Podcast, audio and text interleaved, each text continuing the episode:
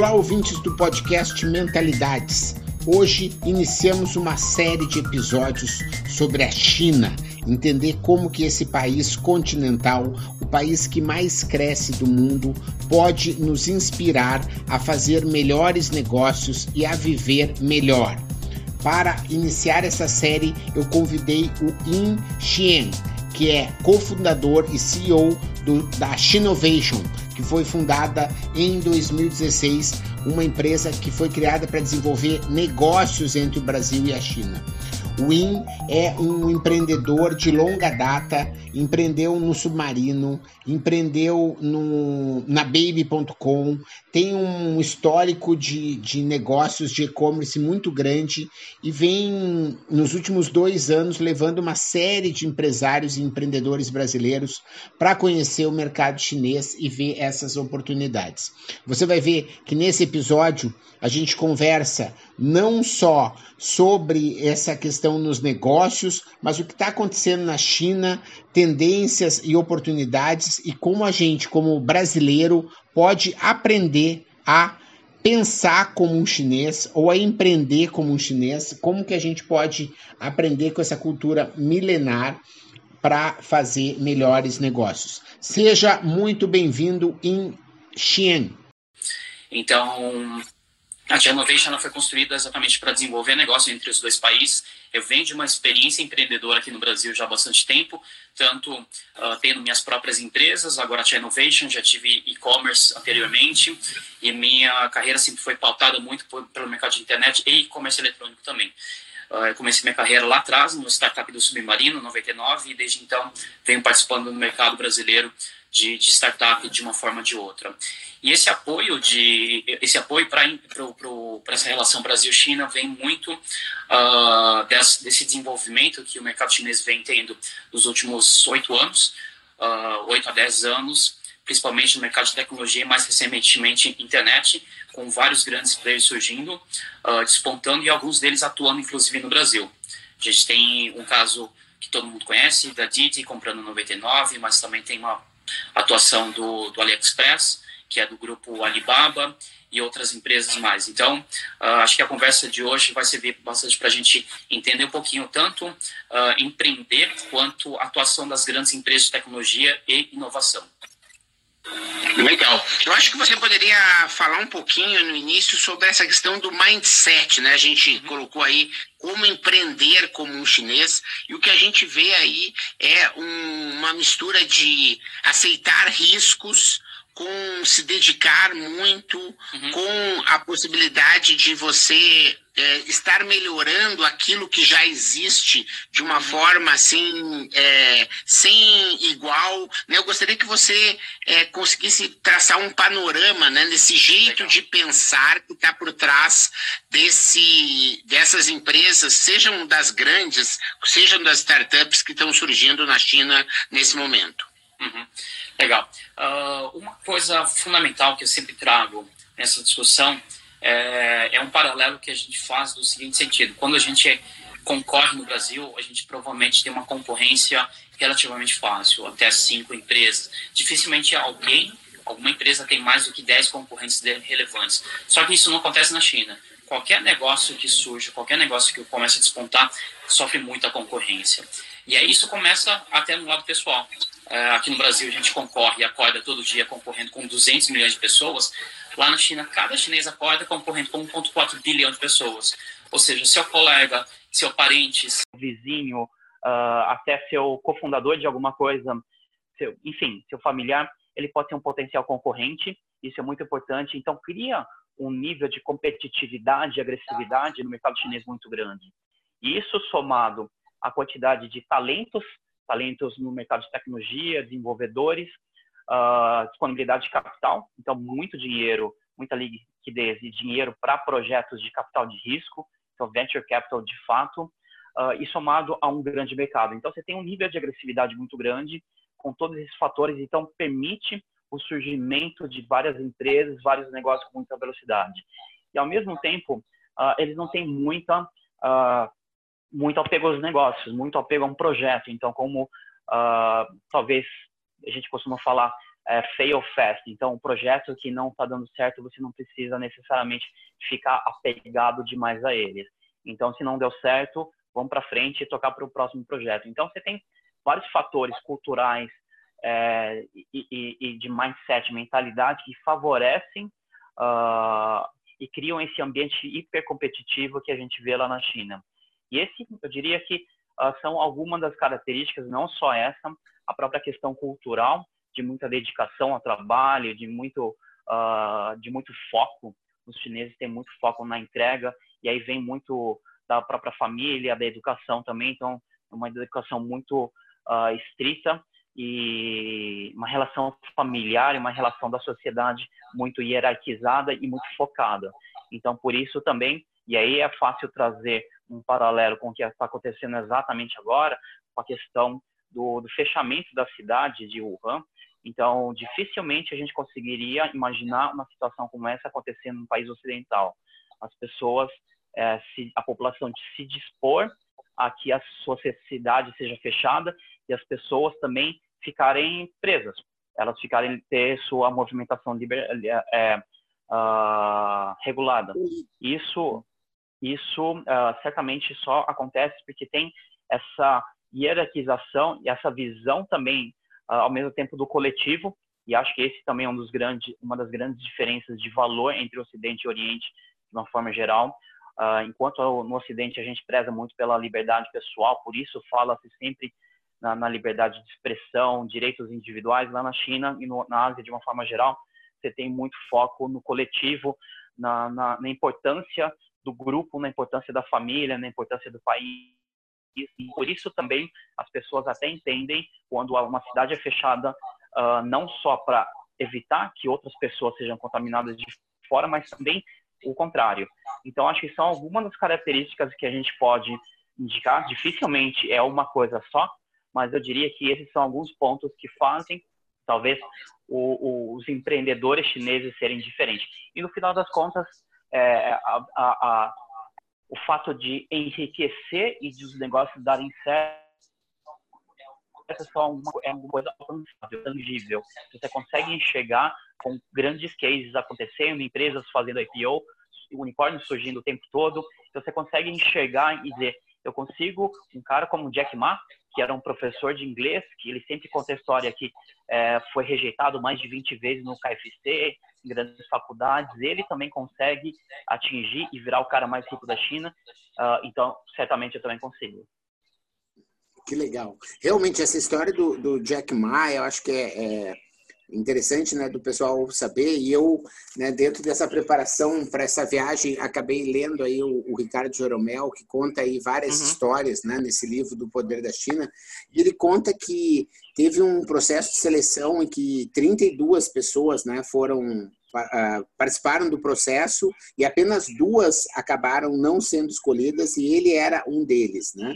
Então, assim, para ser atendente né, de, de, uma lanchonete. E o cara hoje é um, um, um dos mais ricos uhum. da China, né, se não o mais rico da China, e sendo um, um, empreendedor realmente que vem mudando aí o cenário de negócios como um todo, né, fazendo aí o, o dia do solteiro, por exemplo, né, como sendo uma data que não existia no calendário ocidental e que acaba hoje sendo uma data muito importante, né, no, Agora mesmo no ano de 2019 se vendeu em um uhum. dia mais do que tudo que se vende no e-commerce do Brasil durante todo o ano.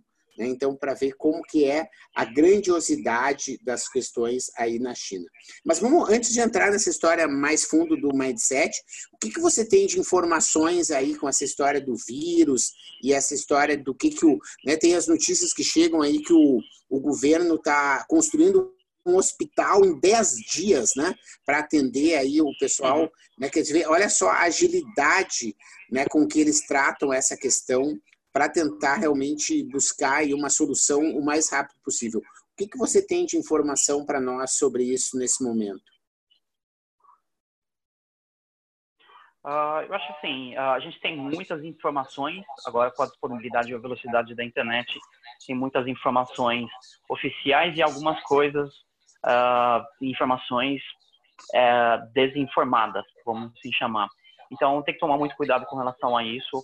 uh, o ideal é a gente tentar se, ater, tentar se ater aos veículos uh, mais estruturados, mais oficiais, por mais que a gente goste de consumir informações via Facebook, via Twitter, enfim, tem muitas, muito, muitas informações uh, que não são oficiais e por alguma razão tem alguma agenda por trás disso.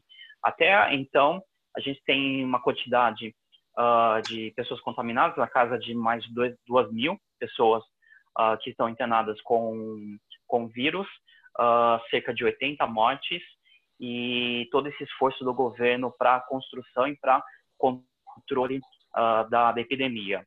Um, acho que tem alguns fatos importantes aí por trás. Existe um, um aprendizado com relação às epidemias anteriores, principalmente SARS, uh, que foi uma das grandes epidemias aqui no, lá na Ásia. Eu falando aqui na Ásia, as pessoas acham que eu estou na China. é, estou no Brasil, pessoal. E existe, então, esse aprendizado todo, existe o foco, então, a tentativa, depois da descoberta, a tenta, uh, todo esforço para controle, então, como a gente comentou no início da conversa, o fechamento da cidade uh, e toda a restrição ao trânsito, a restrição à circulação, os voos, trens, enfim, tudo parado, tanto para a entrada quanto para a saída, e não só a cidade de Wuhan, mas cerca de 12 cidades ao redor. Uh, acho que um fato importante para salientar, a gente vê muitas imagens das cidades vazias, agora era no Novo Chinês. Então não é nada, não é na verdade algo extraordinário. Tem muitas regiões de fato ficam vazias, a cidade de Xangai, por exemplo, fica vazia, porque as pessoas estão comemorando e um dos fatos importantes é algumas das grandes cidades as pessoas não são originárias dessa cidade. Então, o Ano Novo Chinês talvez possa ser o único momento do ano, ou um dos poucos momentos do ano, onde as pessoas podem retornar às suas residências, às suas famílias. Então, muita gente sai das grandes cidades. Então, não é muito estranho que esteja tão vazia. É, obviamente, está muito mais do que o normal. É, e também o comércio fechado, enfim. O que, de fato, está acontecendo é que o, o, o sistema hospitalar, o sistema de saúde, está tá bem cheio, então aquelas imagens dos hospitais com, com bastante, bastante gente, o atendimento um pouco caótico, uh, são imagens reais. E agora a gente tem que esperar para os próximos passos, acho que é importante, até por isso também imagino que a organização da, da sua missão uh, suspendeu, é esperar passar esse período, principalmente do ano novo, que é quando as pessoas deveriam voltar para suas residências. Então, muita gente que saiu de Wuhan em tese, voltaria, mas no caso, enquanto uh, não for uh, liberado o trânsito normal das pessoas, eles não vão retornar, mas vai existir uma segunda movimentação. Então, a gente teve uma primeira que foi muito menor do que a expectativa.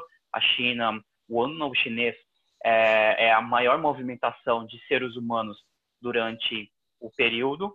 Então, não existe maior movimentação uh, de trânsito de pessoas indo indo para os outros lugares. Então, a expectativa é entender agora, depois do retorno, o que, que vai acontecer. Legal. Então, a gente está também acompanhando essas notícias, mas vamos voltar para a questão do empreendedorismo e da inovação nos negócios. E, e eu acho que é, é, importante a gente citar um dos exemplos, é Hangzhou, né, como sendo uma, uma, uma uhum. cidade empreendedora eu gostaria que você contasse um pouco aí para o pessoal como funciona, né? No livro do, do Jeromel, ele diz que é uma cidade em que quatro, em, em, cada quatro pessoas, uma é empreendedora, né? E é uma das cidades aí que mais teve uma velocidade de crescimento nos últimos anos, sendo considerada aí a capital mundial do hardware. Né? Eu gostaria de ouvir um pouquinho a sua, seus comentários a respeito desse fenômeno.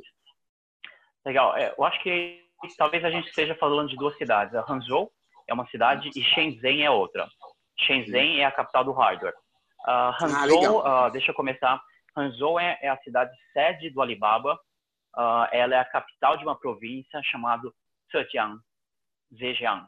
Então, ela, ela por natureza, historicamente, já é conhecida como uma cidade ou como uma província onde a população tem uma característica, ou tem um perfil mais comerciante, perfil mais de empresário. É, é bastante comum chineses de outras regiões se referirem às pessoas originárias dessa cidade, uh, que elas tenham esse perfil mais de negócio. Então, inclusive, no Brasil, São Paulo também, e algumas regiões onde tem muitos comerciantes chineses, é, é possível que eles sejam dessa região. Isso em qualquer lugar do mundo. Então, quando você encontra é, uma concentração muito grande de chineses, é possível que parte deles sejam de lá.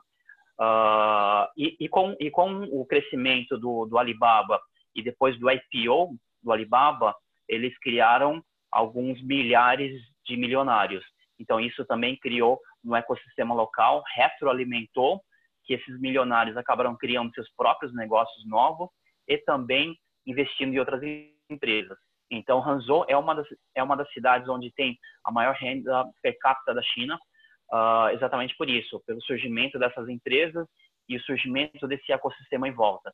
Então, existem muitas outras empresas de e-commerce e de fintech que surgiram uh, em função também de toda a construção da história do, do Alibaba lá. A cidade de Hangzhou, ela é localizada, ela fica a cerca de uma hora, ou seja, 400 e poucos quilômetros de Xangai, uh, que é uma cidade portuária, e ele se configura como uma região uh, uh, de logística. Então, onde são concentrados algumas centenas de milhões de habitantes. Então, até por essa facilidade também, a presença do porto uh, acabou se transformando um hub de logística do país. Agora, Shenzhen, que é a capital uh, do, do hardware, existe um, um vídeo uh, daquela revista Wired, super conhecida revista americana de tecnologia, que eles criaram, chama Silicon Valley of Hardware, que de fato chama uh, chama a cidade por essa de, de, denominação. E muitas vezes não só do hardware, mas novo polo de inovação na China. A gente historicamente, e aí da década de 90 para cá, você tem o, o, final da década de 90, que foi o período da primeira bolha de internet, uh, foi caracterizado muito pela presença na cidade de Pequim. Então, a cidade de Pequim ainda tem algumas das principais empresas de tecnologia do país, tem os principais capitais, as principais firmas de capital de risco, os principais fundos estão lá e as duas principais universidades, ou seja, formação de talento, a Universidade de Pequim e a Universidade de Tsinghua. Então, criou-se nessa cidade o polo, o primeiro polo de inovação e desenvolvimento na China. Depois você tem uma região um pouco mais recente, talvez mais atual, que seria esse eixo Xangai-Hangzhou, que a gente está falando do Alibaba, e por fim, que talvez a gente possa olhar como o atual e futuro, que é Shenzhen. Shenzhen é uma cidade que até 20, uh, 30 anos atrás era basicamente o vilarejo uh, e atualmente é uma cidade com mais de 12 milhões de habitantes. Ela, se a gente quiser pegar talvez um, um paralelo com terminologias, com metodologias que o Marcelo gosta tanto, é, ela foi criada quase como um MVP da abertura comercial da China. Então, na década de, uh, década de 60, 70 para cá, o governo chinês começou a promover o grande processo de abertura e eles escolheram a cidade de Shenzhen para fazer esse processo. Então, muitas das, muitas das ideias e estratégias de crescimento e abertura do, da economia chinesa foram testadas primeiro em Shenzhen para depois ir para outras regiões. Então, talvez a gente possa chamar exatamente de um, de um MVP do, do Partido Comunista para entender o que pode ser feito e depois disseminado para os outros países. Exatamente por isso, uh, existe uma, uma abertura e uma facilidade de fazer negócios também maior em Shenzhen. Lá, a universidade local não é tão forte, não é tão, é, tão competitiva quanto, as, quanto Pequim, quanto Xangai, mas também é uma formadora de mão de obras. E ela é muito caracterizada, principalmente na primeira fase, pela fabricação de produtos eletrônicos. Então, um exemplo muito importante é que Shenzhen é responsável pela fabricação uh, provavelmente de mais de 60% dos smartphones no mundo. E cada vez mais, não só a fabricação, mas o desenvolvimento e marcas surgidas também na região. Então, na década de final da década de 90, no início dos anos 2000, foi caracterizado pela China como a grande fábrica do mundo e Shenzhen era a fábrica de eletrônicos. Então, basicamente, todas as grandes empresas de eletrônicos levavam seus produtos para produzir nessa região. Uh, e é onde a Foxconn, que é a principal fabricante do mundo, tem a sua maior fábrica. Então, as grandes indústrias, e a Apple é uma delas, mandava fabricar na região. Com o enriquecimento da, da, da, população chinesa com a demanda de mais produtos, eles também quiseram comprar, comprar outros itens, comprar produtos para si. Só que os produtos que eram fabricados na região não eram totalmente adequados a eles. Eram muito mais voltados para consumidores estrangeiros. Daí surgiu um movimento que é muito similar, ou que talvez seja a versão chinesa do movimento maker, que é a adaptação dos produtos é, desenvolvidos para estrangeiro para o gosto local para o costume local e para o interesse dos consumidores chineses. E Shenzhen foi uma das cidades que mais conseguiu fazer essa transição. Então, por isso também que as grandes e as principais marcas de celulares de produtos de consumo eletrônico surgiram lá para atender o consumidor chinês. Muito legal. A gente está com algumas perguntas, né? O, o a primeira delas é se alguém quiser viajar para a China para conhecer as principais empresas, para que cidades devem ir? Uh, essas que a gente acabou de mencionar: Pequim, Xangai, Hangzhou e Shenzhen. Shenzhen. Legal. Bacana. E ele também a pergunta do Mauro aqui é como as startups captam recursos na China? Uh, eu acho que não é muito diferente do Ocidente, uh, mas tem um componente de benefício fiscal e, e, programas de estímulo do governo muito forte. Então, a, a atuação do governo uh, através de financiamento e financiamento tanto do ponto de vista financeiro, então o governo também quer uh, rentabilizar os seus recursos, eles também não são bobos, o dinheiro também vai para o banco para ter a rentabilidade e também vai para as empresas para serem rentáveis, mas também com ponto de vista estratégico. Por isso também uh, que existe tanto investimento em biotecnologia, uh, em ciências e inteligência artificial, em IoT. Então, essa é uma parte. Uh, outra parte, obviamente, é o investimento de capital de risco, investidores anjos, e aí não é muito diferente do que a gente está acostumado no, no Ocidente e em outros países do mundo. Legal. Obrigado aí pelas respostas. Eu gostaria que você é, André explorasse um pouquinho... Esse também não vai mais para a China.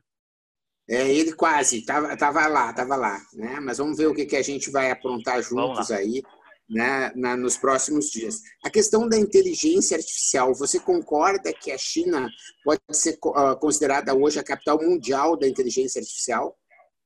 Uh, eu acho que isso é discutível ainda. Uh, os Estados Unidos, até historicamente, porque o desenvolvimento do, do, do, da inteligência artificial e outras coisas é mais antigo.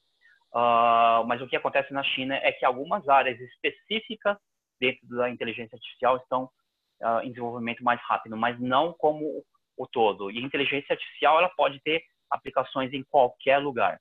Então, uh, por isso que tem que dividir um pouco mais essa questão também. E na China eh, se, se, caracteriza muito pela questão da aplicação da tecnologia. E aí é um paralelo, que eu costumo falar, que, que, que, a gente ainda uh, vê os Estados Unidos como grande inovação tecnológica e a China como transformação digital uh, o Candreva, sim, vamos junto. A gente vai esperar passar essa essa tempestade e a gente vai junto. Então, uh, mas voltando à pergunta do Marcelo, então eu acho que é importante salientar algumas áreas específicas da inteligência artificial, talvez a mais uh, reconhecida, uh, vou fazer um, um, um, um trocadilho, é, a mais reconhecida seja reconhecimento facial é, a área onde a China tem se desenvolvido mais. Isso por muitos fatores e um deles são as grandes aplicações uh, comerciais e produtos que eles têm encontrado ao longo desse tempo. Legal. Esse tem inclusive um, a questão lá que habilita essa questão do, do indicador social, né, em que a pessoa pode estar sendo reconhecida muitas vezes na rua por aquele comportamento que ela tem, né? E, e, o que eu tenho visto é que essa esse desafio de conseguir mostrar, né, que se as pessoas estão fazendo algum, né, a, a Megvi, esse é o nome, não é, da, da startup uhum. que é nem é mais uma startup, né, da empresa que é líder nesse segmento de reconhecimento facial, né, e, e fala sobre a possibilidade. Eu estava vendo de que as pessoas na rua, então, elas são, elas recebem créditos sociais se elas ajudam lá um idoso a atravessar a rua, ou podem perder um crédito social se eles deixam lá uma caca de cachorro na rua sem recolher. E que essa empresa consegue um grau de acuracidade em que mesmo o cara estando de chapéu, ele estando de boné, ele estando com a cabeça é, realmente escondida numa jaqueta, a, a, tecnologia é capaz de identificar pelo jeito que ele caminha, pela velocidade que ele caminha, pelo, pelo ritmo que ele caminha, ele sabe identificar quem é essa pessoa. É isso mesmo, né, In?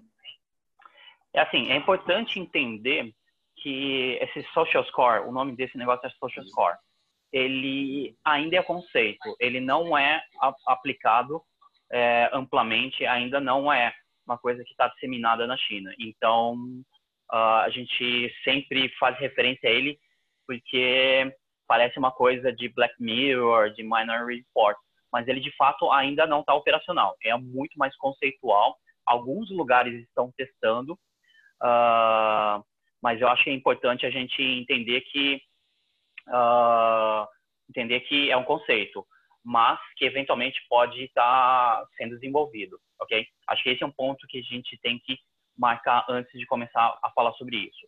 Agora, indo especificamente sobre a, a questão do reconhecimento facial, de fato, ele é onipresente, então você vai pelo país todo, muitas câmeras uh, fazendo vigilância. A MacV é uma empresa que eu conheço bem, inclusive, ela, ela é uma das empresas que desenvolve a tecnologia de reconhecimento facial.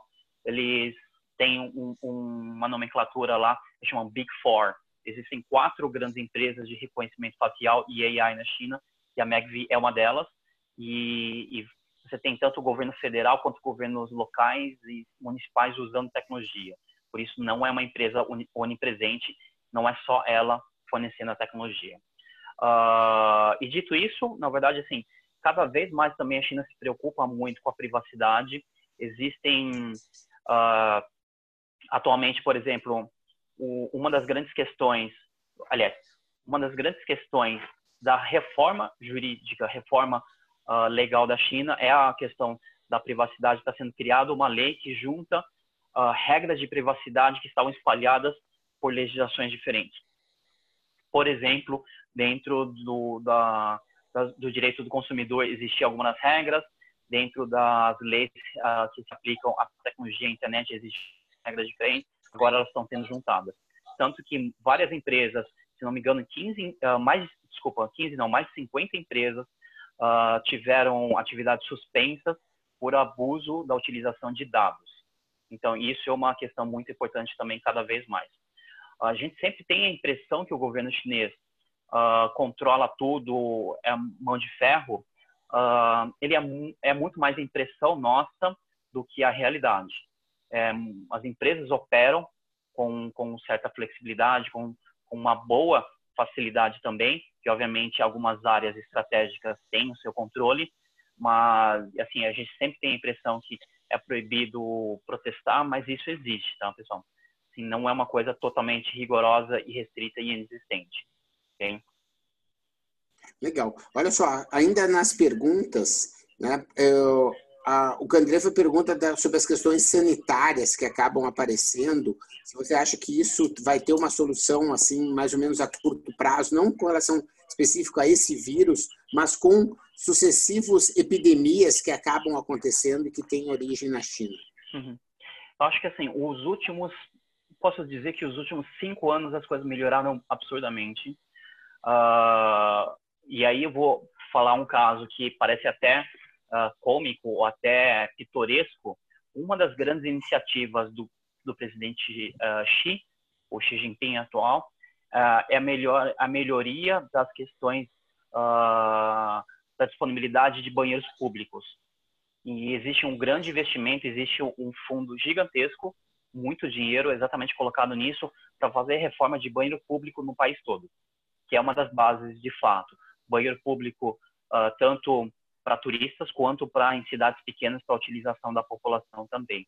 Então isso é uma das evidências da, da força disso. E esse, de fato, mostra o quanto é possível uh, uma melhoria acelerada quando existe uh, quando existe, acho que uh, tanto a intenção e quando se detecta essa necessidade.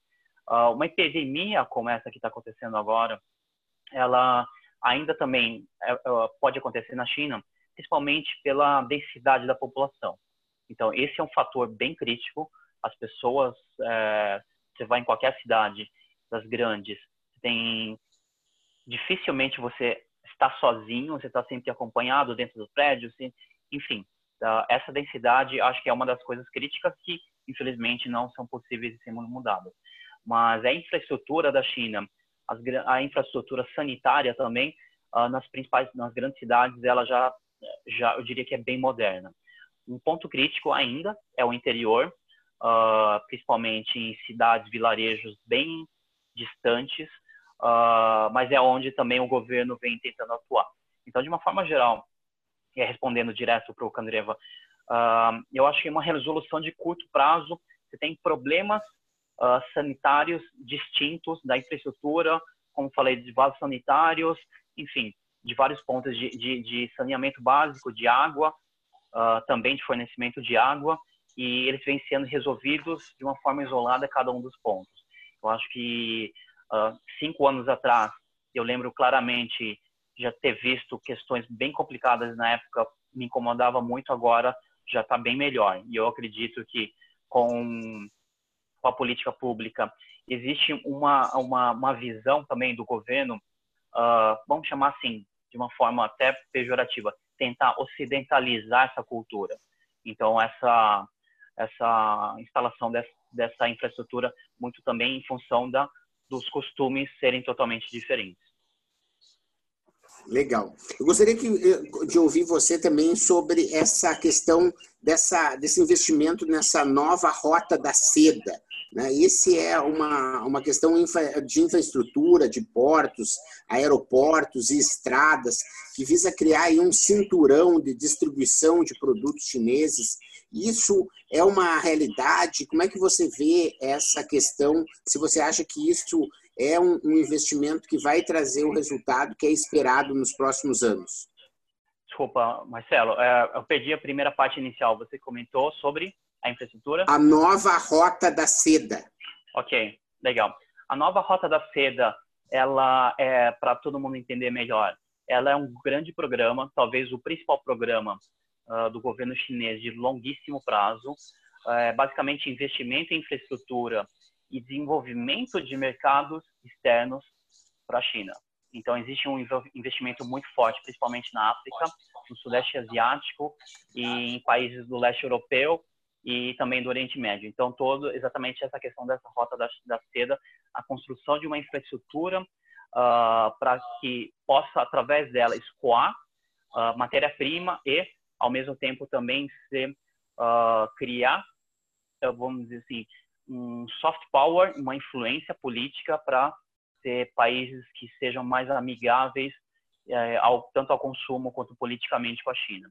E acho que talvez essa epidemia vá nos mostrar um pouco disso daqui talvez a uns dois meses. Muito bacana. Olha só, eu queria ouvir agora sobre esse tema aí do título que a gente estava discutindo, quer dizer, o que, que a gente pode, enquanto empreendedor brasileiro, né, é, incorporar ou aprender com esse jeito de pensar dos chineses e de empreender dos chineses. Você aí que está nessa rota, né, fazendo essas conexões e, e, é um cara que tem um histórico incrível aí como empreendedor no Brasil, né, eu gostaria de que você fizesse um paralelo se a gente fosse em algumas lições que a gente poderia estar tá aprendendo, o que, que a gente poderia a, apontar? Uhum. Eu acho que o, o, principal ponto é o que eu comentei no início da conversa sobre a competitividade. A gente está muito acostumado, uh, aliás, a gente tem a falsa impressão, talvez, ou a gente está muito acostumado ao nível de competitividade relativamente fácil uh, e ainda, uh, obviamente, um ambiente não tão necessariamente tão tão favorável, questões de governo, enfim, uma série de coisas. Mas eu diria que o principal ponto é entender que existem concorrentes muito fortes que podem vir para o país. E aí eu digo especificamente os próprios chineses, americanos, enfim, a gente está muito acostumado para um ambiente relativamente fácil. Isso Uh, e aí eu digo desde, a, desde talvez do nosso próprio desenvolvimento pessoal. Uh, uma cultura ocidental onde talvez a gente não preza tanto a competição entre entre os, uh, os nossos colegas de, de escola, enfim, nos permitem uma certa flexibilidade, uma certa tranquilidade e, e, e com relação a isso. Então, a primeira coisa que eu diria é todo dia a gente acordar pensando que eu tenho que conseguir competir uh, e conseguir sobrepor talvez aos concorrentes do mercado. Isso é um aprendizado. Isso eu não vou dizer que é positivo ou negativo. Enfim, é a característica que acontece no mercado chinês.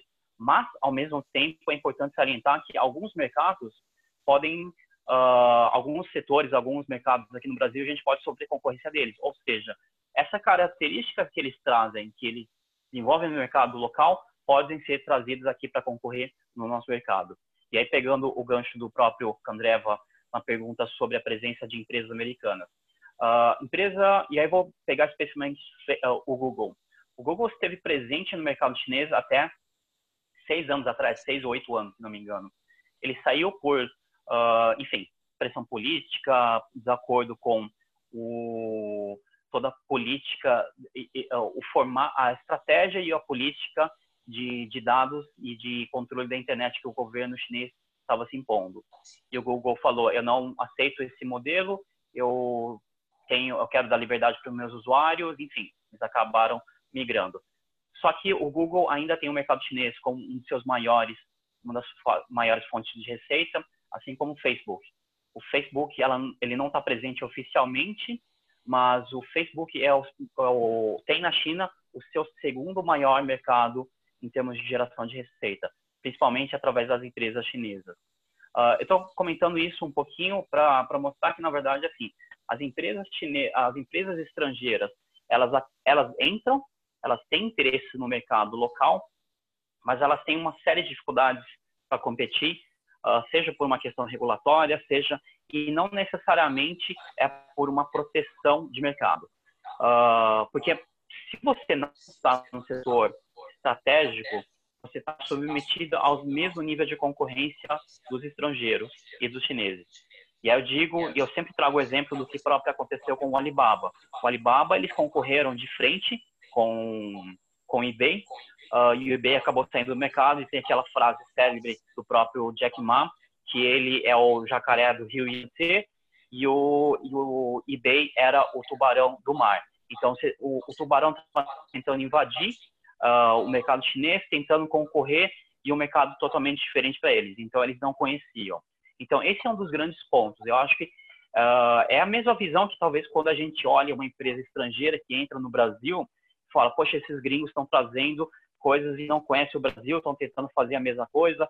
É o Walmart que tenta vender é, é, é, boné de beisebol aqui no Brasil. Ou de um jeito tipo. mesmo, de uma cultura que às vezes é preciso ser respeitada. Uma cultura, né? sim. É, então, eu diria assim, é, a maior parte das empresas estrangeiras tem dificuldade de se adaptar e concorrer, mas algumas conseguem ter muito sucesso, como, por exemplo, Starbucks. Starbucks tem um crescimento absurdo na China, são mais de 3 mil lojas, é, são 20 ah, anos presentes na China. As redes de fast food, de uma forma geral, McDonald's, KFC. KFC na China é a maior rede, é a maior quantidade de lojas do mundo, então não existe é, uma proteção específica nisso. Existe um mercado uh, que dá oportunidade e quando você pega uh, algumas situações dessas, você acaba tendo que se submeter ao que a, a, uma concorrência livre. E aí outro exemplo é o que aconteceu no mercado de ride-hailing, de, de aplicativos de mobilidade onde o Uber acabou saindo por uma pressão da concorrência. Só para vocês entenderem o que, que aconteceu. A empresa, que é a Dig atualmente, que comprou 99 no Brasil, ela é formada pela fusão de pelo menos cinco empresas diferentes na China. Ou seja, cinco empresas, uh, e, na verdade esse mercado tinha mais de 20 empresas. Cinco delas, ao longo do tempo, acabaram se fundindo, é, criando a Didi, e era um nível absurdo de concorrência e essa fusão só aconteceu muito por pressão dos próprios investidores que não conseguiam aguentar mais financiar a competição entre os principais concorrentes. E com isso, esses concorrentes e esse player que resultou, que é a Didi, também levou o nível, mesmo nível de competitividade para concorrer com a Uber. A Uber na China, ela ela tentou se tentou ter uma operação local, ela percebeu que precisava ter uma operação local a ponto de ter feito a cisão da Uber China. Existia uma empresa que era a Uber China separada da Uber Global. Essa empresa Uber China tinha capital próprio, tinha investidores diferentes, exatamente para tentar competir no mercado local. E no final das contas acabaram não conseguindo e venderam a operação da Uber China para a própria Didi e atualmente em troca de participação. E atualmente então a Didi é uma coisa interessante, a Didi o, o segundo maior acionista da Didi é a Uber. Ou seja, a 99 concorre com o próprio primo, vamos dizer. É, é, esse mercado chinês realmente é algo que a gente vai fazer em outras conversas essa semana e a gente pode marcar também outro dia para voltar com alguns pontos, mas eu gostaria só de pontuar que a, Conceição perguntou aí se existia é, alta competitividade, né? E realmente é isso que você estava falando, é altíssima competitividade, né? É disso que a gente está falando, que a gente às vezes até nem tem comparação no Brasil com essa capacidade, mas isso não significa que não existem oportunidades. Para encerrar esse nosso papo de hoje, eu gostaria que você comentasse o case da Luckin Coffee, né, que é uma, uma startup aí de café, né, que viu a, o, o, Starbucks crescendo, como você falou aí, é líder hoje no mercado, mas tem uma empreendedora que descobriu um jeito de vender café com dark kitchens, ou seja, são não existem lojas, né? Você pede tudo pelo aplicativo e você tem então em, nesses locais é, estratégicos colocados, você pede pelo aplicativo e você tem um, uma entrega em até 30 minutos e você e esse já vinha crescendo muito grande essa empresa e ela teve agora um, um, acordo aí de criar um mini aplicativo dentro do WeChat, que é o líder de mercado na China. Hoje está decolando com as pessoas pedindo café pelo chat, pelo aplicativo, e elas entregam, e isso está fazendo, né, e mostra que é, é um mercado muito grande, né? quer dizer, a competitividade é alta, mas as oportunidades continuam sempre aparecendo, né? Exatamente. A Luckin Coffee ela foi criada por empreendedores uh, de que já passaram por IPOs anteriores do setor exatamente de mobilidade. Então, o empreendedor ele criado um sucesso feito IPO uh, e trouxe essa experiência toda para criar a Luckin Coffee. E a Luckin, assim, à primeira vista, ela é uma rede de cafeterias, uh, mas eles se, se posicionam como uma empresa de internet internet exatamente pela questão da cultura e velocidade de uso de tecnologia. Acho que esse é um dos grandes diferenciais. Então, quando você pega uma Luckin, uh, e na verdade você mencionou a Dark Kitchen, eles têm quatro formatos de lojas. Tem desde o Dark Kitchen, que é exatamente o Dark Store, que são lojas onde você não consegue entrar, pedir pelo aplicativo, até lojas de experiência, que são mais parecidas como um Starbucks com posicionamento de preço talvez dois terços do que custa um Starbucks, é mais barato, para um público altamente conectado e que por isso que eles podem exigir que todos os usuários, todos os clientes utilizem o uh, uh, não pode.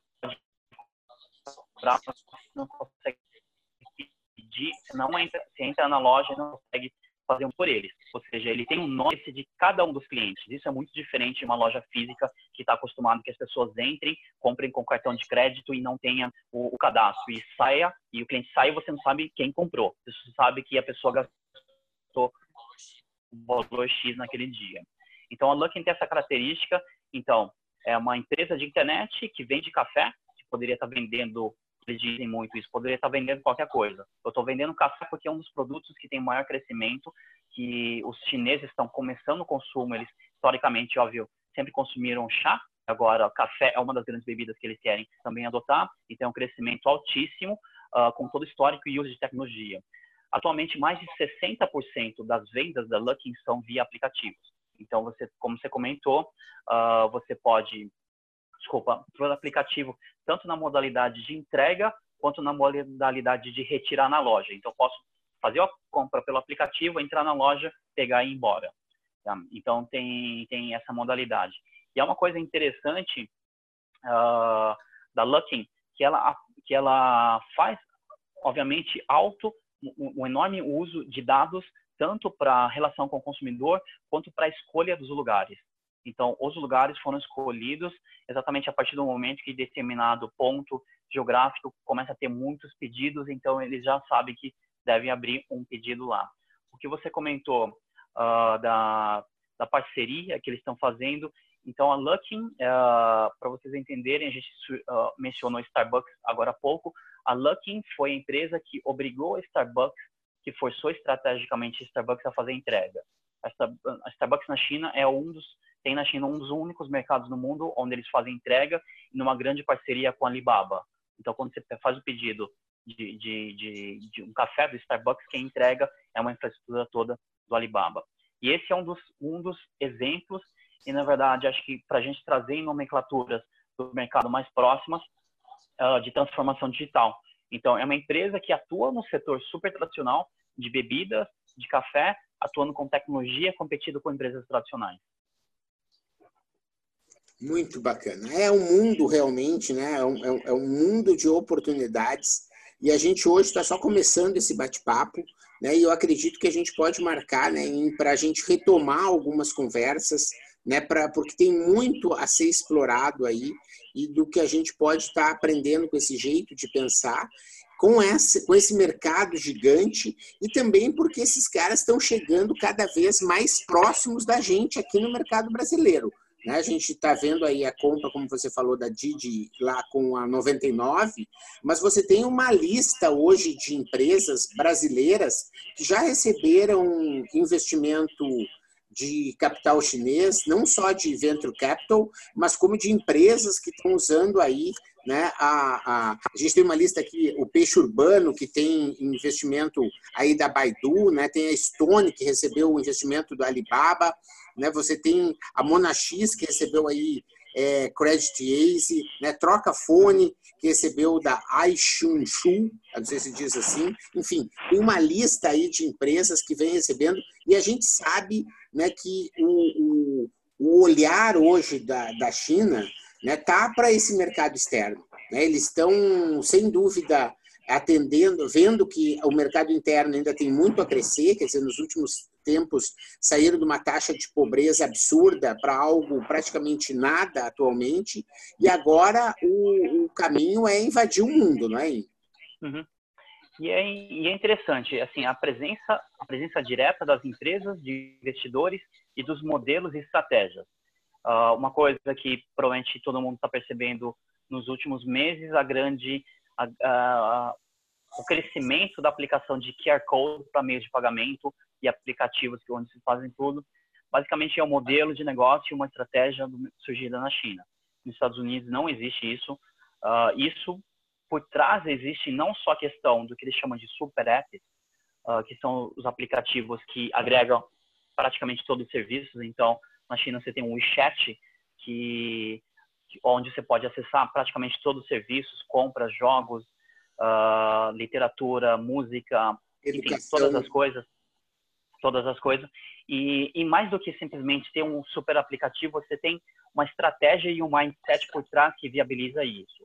E essa é uma das coisas que não que eventualmente pode dificultar uma empresa brasileira a tentar adotar um modelo desse.